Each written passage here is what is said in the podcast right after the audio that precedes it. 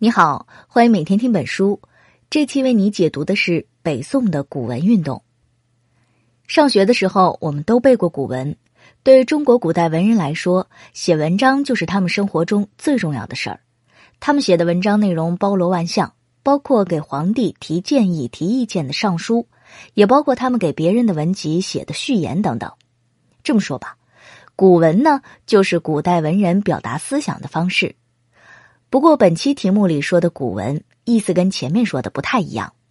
题目里的“古”指的是复古，这个概念最早是唐代的大文人韩愈提出来的。他提倡古文是为了反对另外一种文体，就是继承了六朝时期骈文风格的实文。因为是当时流行的文章，所以叫做实文。简单来说呢，骈文啊重形式，古文呢重内容。韩愈提出这个概念，开启了一场运动，就是题目当中所说的古文运动。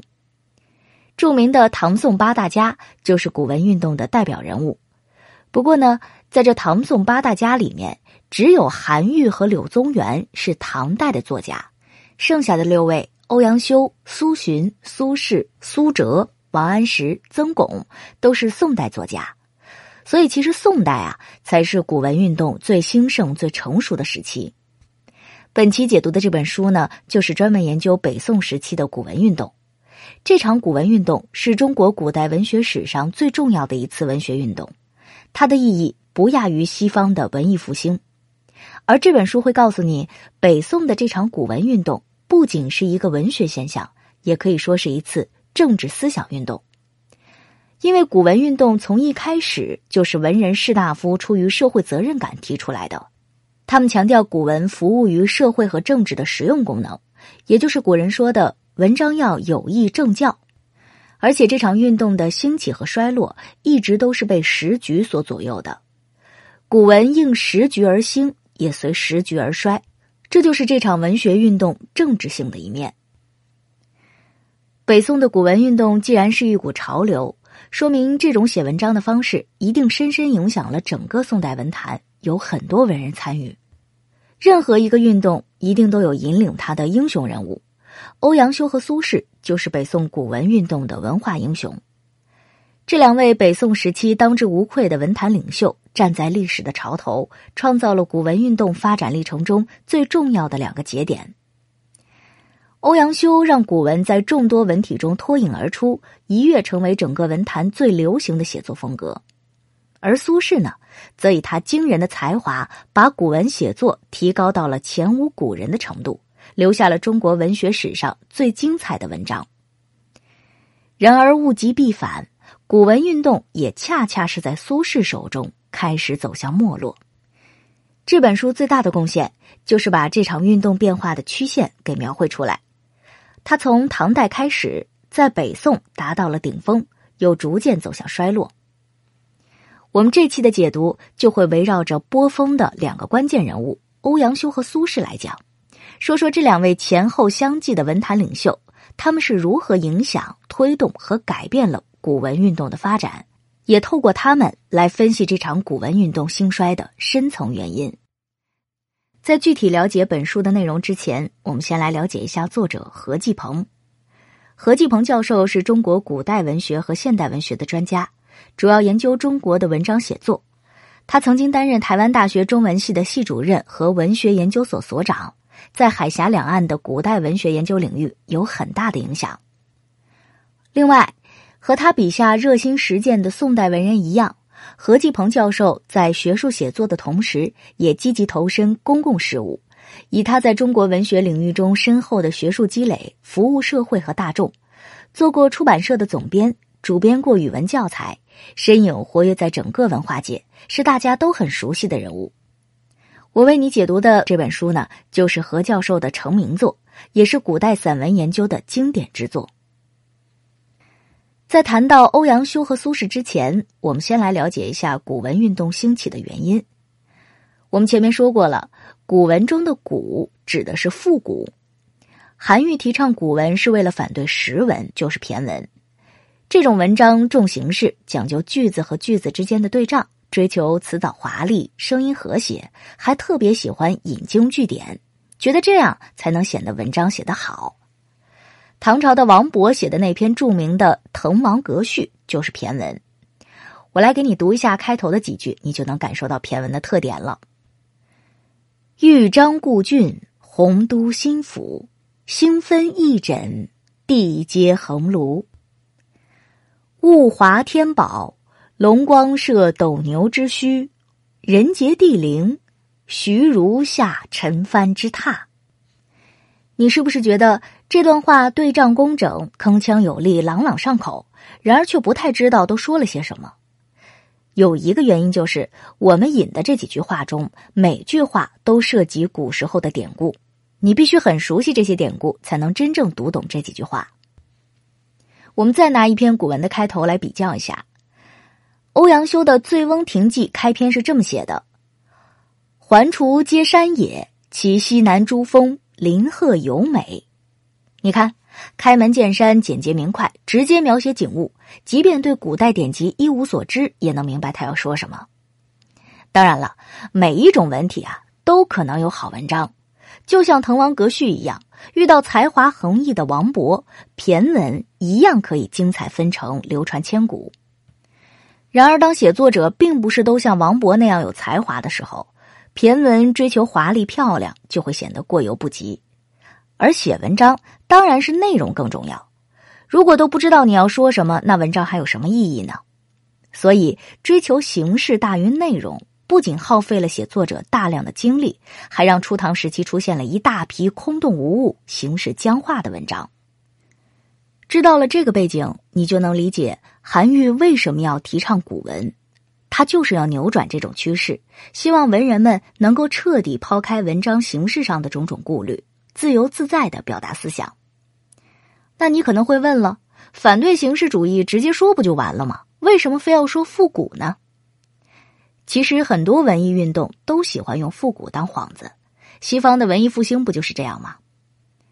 中国古代文人经常打着复古的旗号阐发自己的想法，有点旧瓶装新酒的意思，根本目的还是为了解决现实的问题，救治当前时代的弊病。比如元代最伟大的书画家赵孟頫提倡书法的复古。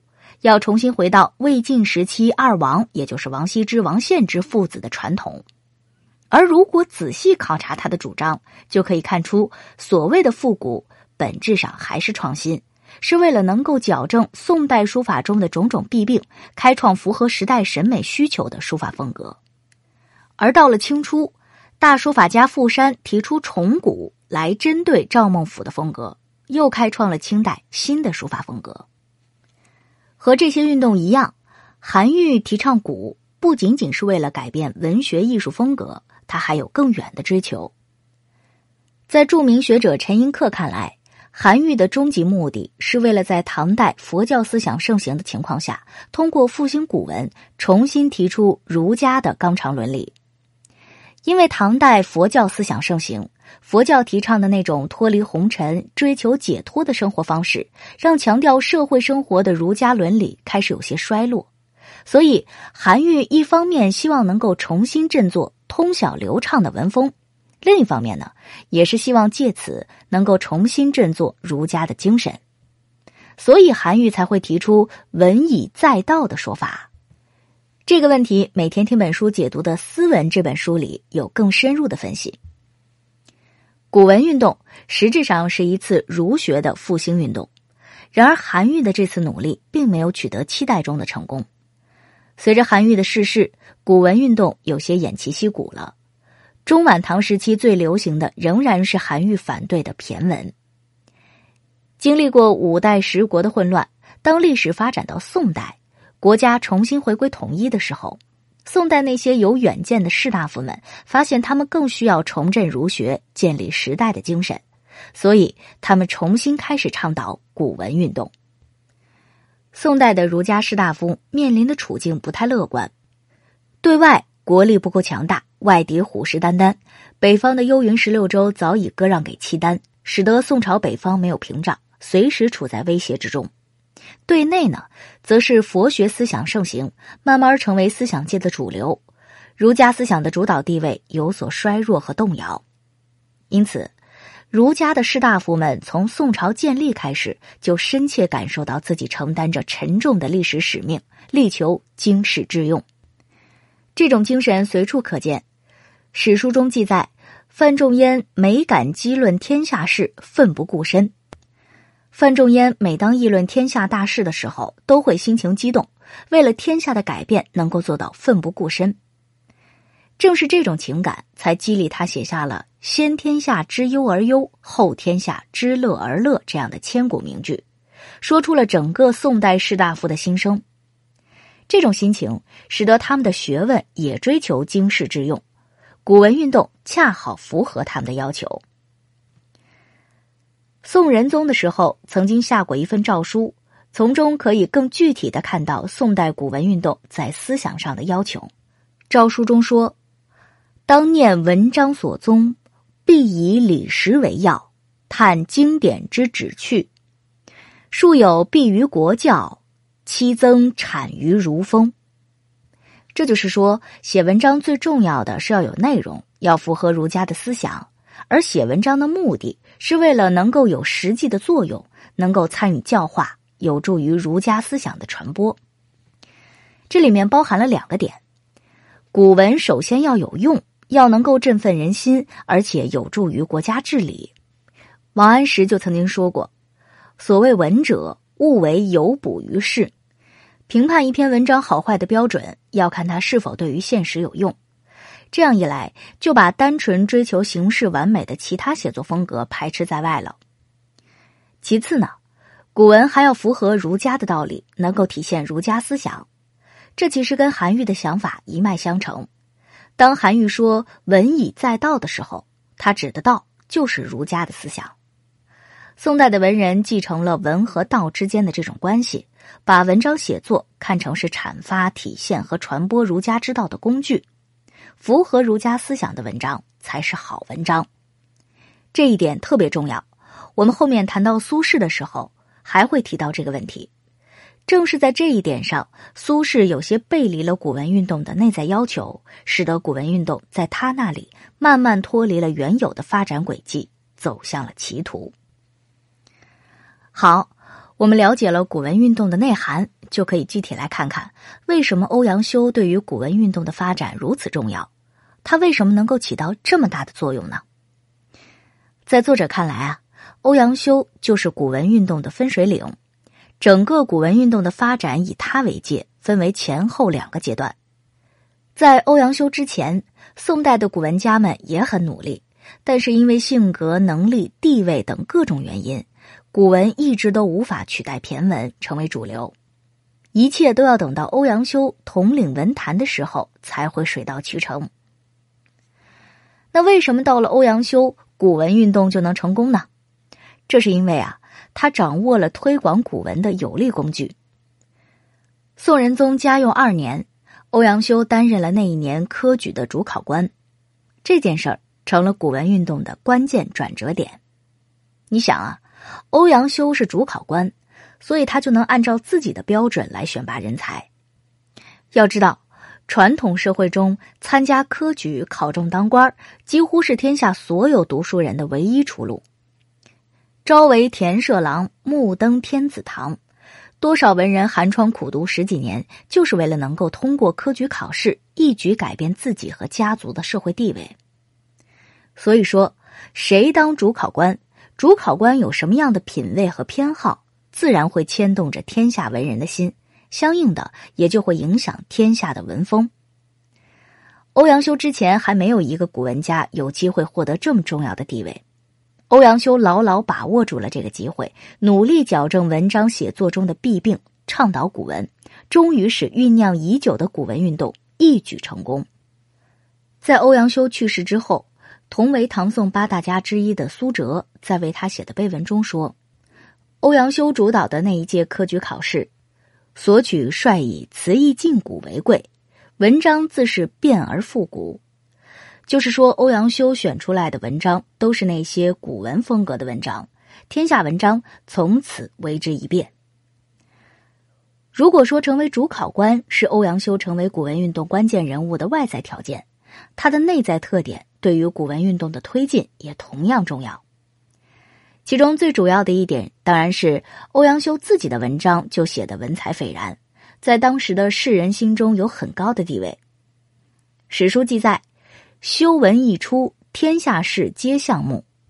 他的文章名气很大，只要有新文章出来，天下的文人都争相传阅模仿，这无疑扩大了古文在文人中间的影响。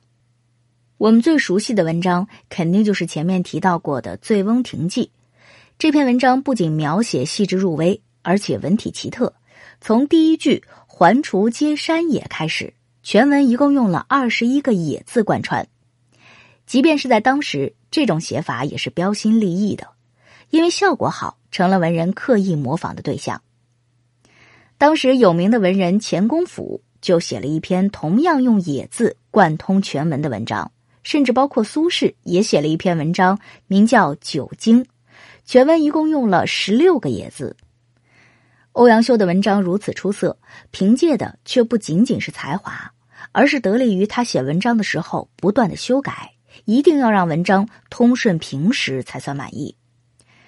据说啊，他每写完一篇文章都会粘贴在墙上，无论坐卧随时思索修改。有的文章甚至改到最后一个字都不留，面目全非。像是《醉翁亭记》的第一句。据说欧阳修开始用了几十个字来描写滁州四面有山，但总觉得不满意，不断修改，最后改成了我们现在看到的“环滁皆山也”五个字来表达，简单明确又让人回味无穷。欧阳修的这种风格典雅平淡，追求说理的清晰明快，比较容易让人遵循他的道路加以学习，因此。欧阳修等于为天下的文人士子指明了一条上进的大路，让他们能够有章可循，知道如何用功。这也为古文在世子中间的传播和普及奠定了良好的基础。欧阳修还有一点是别人无法企及的，那就是他的胸襟宽阔。他提携后进，可以说是不遗余力。欧阳修待人宽厚，在当时人尽皆知，并且能够礼贤下士。当事人称。欧阳文忠公喜事，天下第一。名列唐宋八大家中的曾巩、王安石以及三苏，都曾经得到过欧阳修的指导和提拔。欧阳修如此培养人才，是为了推动古文运动的发展。他意识到，古文运动需要大量的人才参与进来，只有团结集体的力量，才能最终取得成功。当欧阳修遇到另外一位天才苏轼的时候，表现出来的态度，则更能让我们感受到他开阔的人生境界。欧阳修在他的时代，文采高，名气大，官也做得大，因此是毫无疑问的文坛领袖。当他晚年的时候，终于跟年轻的苏轼相遇了。不用多说，我们也知道苏轼对于中国文化的历史意味着什么。我们今天回望历史的时候，欧阳修的光彩在苏轼面前都显得有些暗淡了。然而那时候的苏轼是刚刚走出眉山来到京城的年轻士子，当他的文章被拿到欧阳修面前的时候，欧阳修有些感慨的说：“吾老矣，当放此子出一头地。”这等于是说我已经老了，以后的世界是这个年轻人的世界了，是不是有点像武侠小说的情节呢？苏轼后来也说，欧阳修曾经对他说自己老了。以后承担斯文、担任天下文坛盟主的重任，就交给他了。后来的苏轼也没有辜负欧阳修的期望，不仅创造了古文历史上最绚丽的篇章，也像欧阳修一样积极讲业后进，培养了一批才华横溢的文人。好，到这里啊，我们已经了解了为什么古文运动在欧阳修那里才真正取得了成功。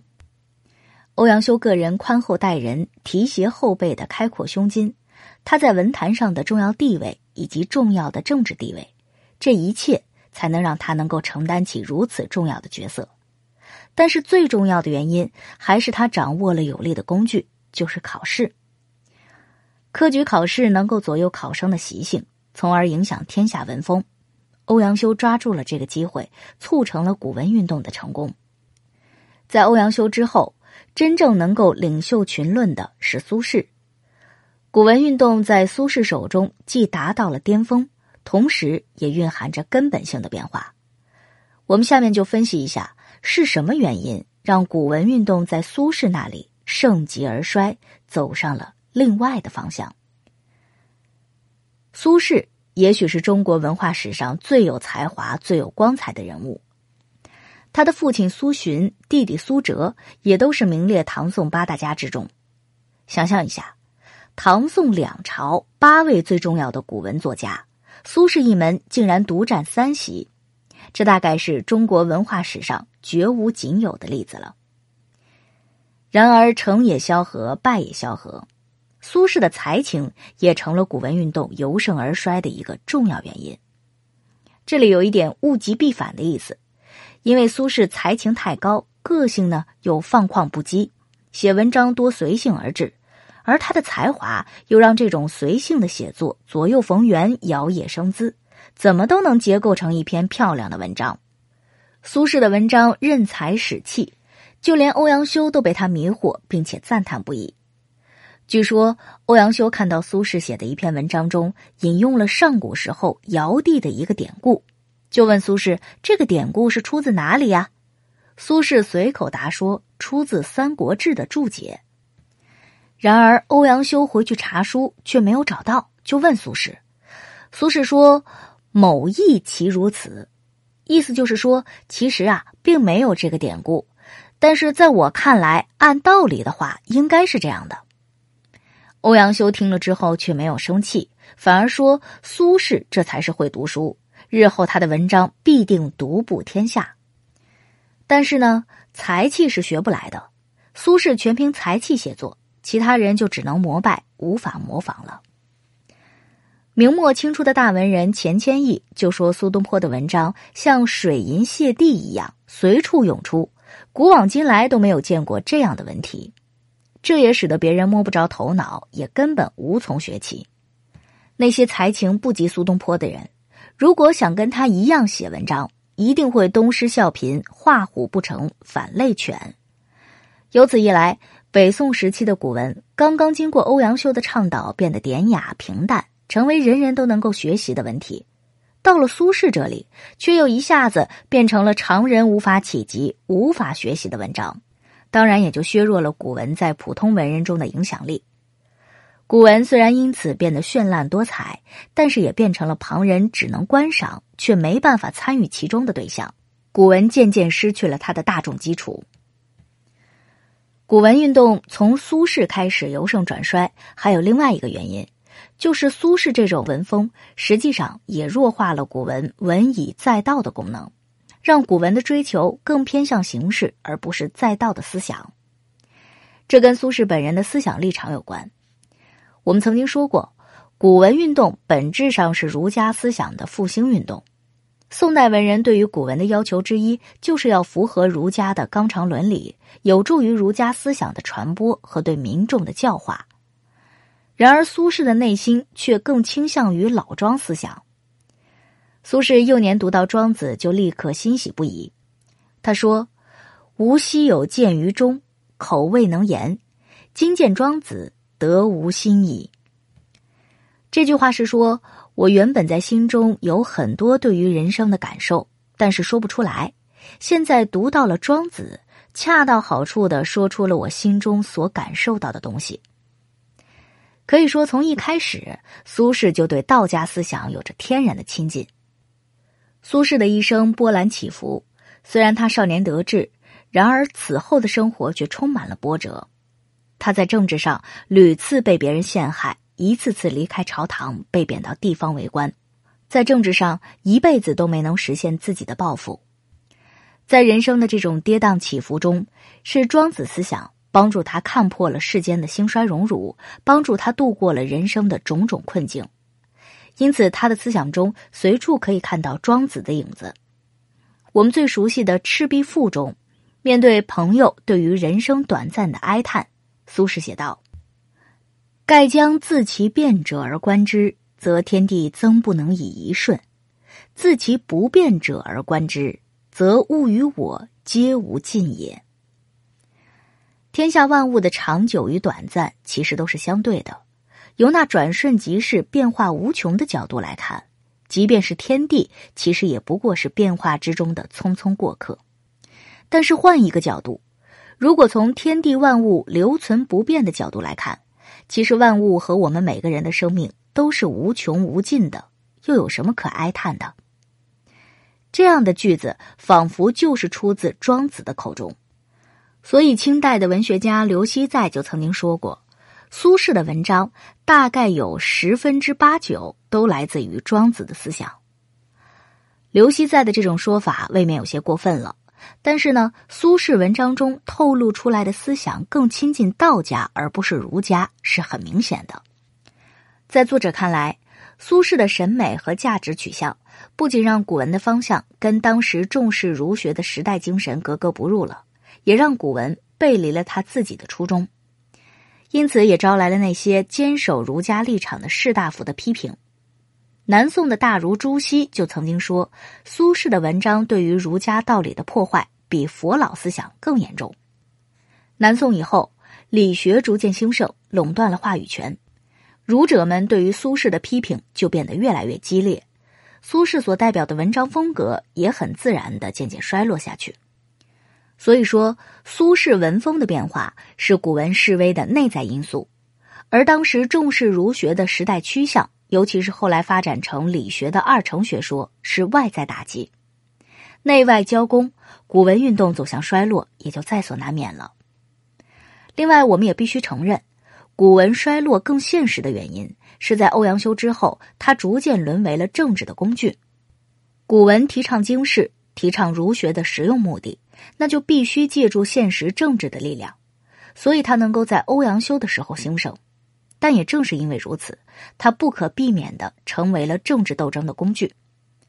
欧阳修之后，北宋的党争非常激烈，古文就成了文人批评时政甚至人身攻击的工具，古文也因此失去了它的纯净。而苏轼选择了这样的文风，选择了这样的态度，其实也正是因为当时的政治环境。在文学史上，一个天才的出现，有可能让某种文体开出新的境界，绽放出耀眼的光彩；但是另一方面，却无异于文体的推广。